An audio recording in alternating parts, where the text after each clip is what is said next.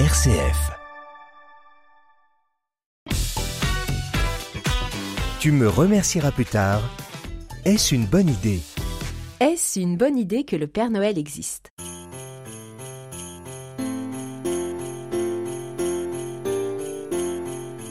Certains prétendent que raconter aux enfants que le Père Noël existe revient à leur mentir, que ce sont des histoires qu'on raconte, des histoires qui induisent les petits en erreur. C'est pas faux.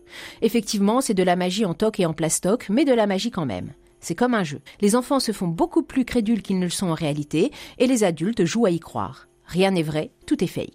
Mais une fois dans l'année, vivre dans un doux mensonge ne nous fera peut-être pas de mal. Mes enfants sont grands maintenant, tous savent. Et chaque année, pourtant, le 24 au soir, on rejoue la comédie de l'arrivée du Père Noël. On met les chaussures sous le sapin, on installe les gâteaux et les carottes, les enfants, même ceux qui n'en sont plus, montent à l'étage, les parents installent les cadeaux, on sonne à la porte. Les enfants se regroupent dans le couloir, ils se taisent tous, ils attendent, ils écoutent. J'ouvre, j'accueille le Père Noël comme ma mère l'a fait des années avant moi.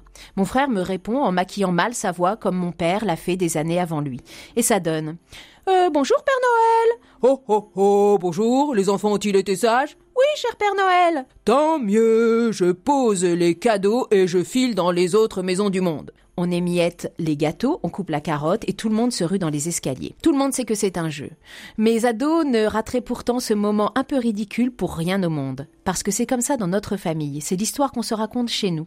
Elle ne vaut rien chez les autres, elle vaut tout chez nous. C'est notre histoire. Chacun raconte ce qu'il veut à ses gamins.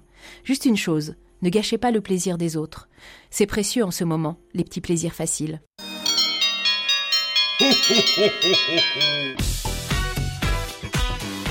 Tu me remercieras plus tard RCF.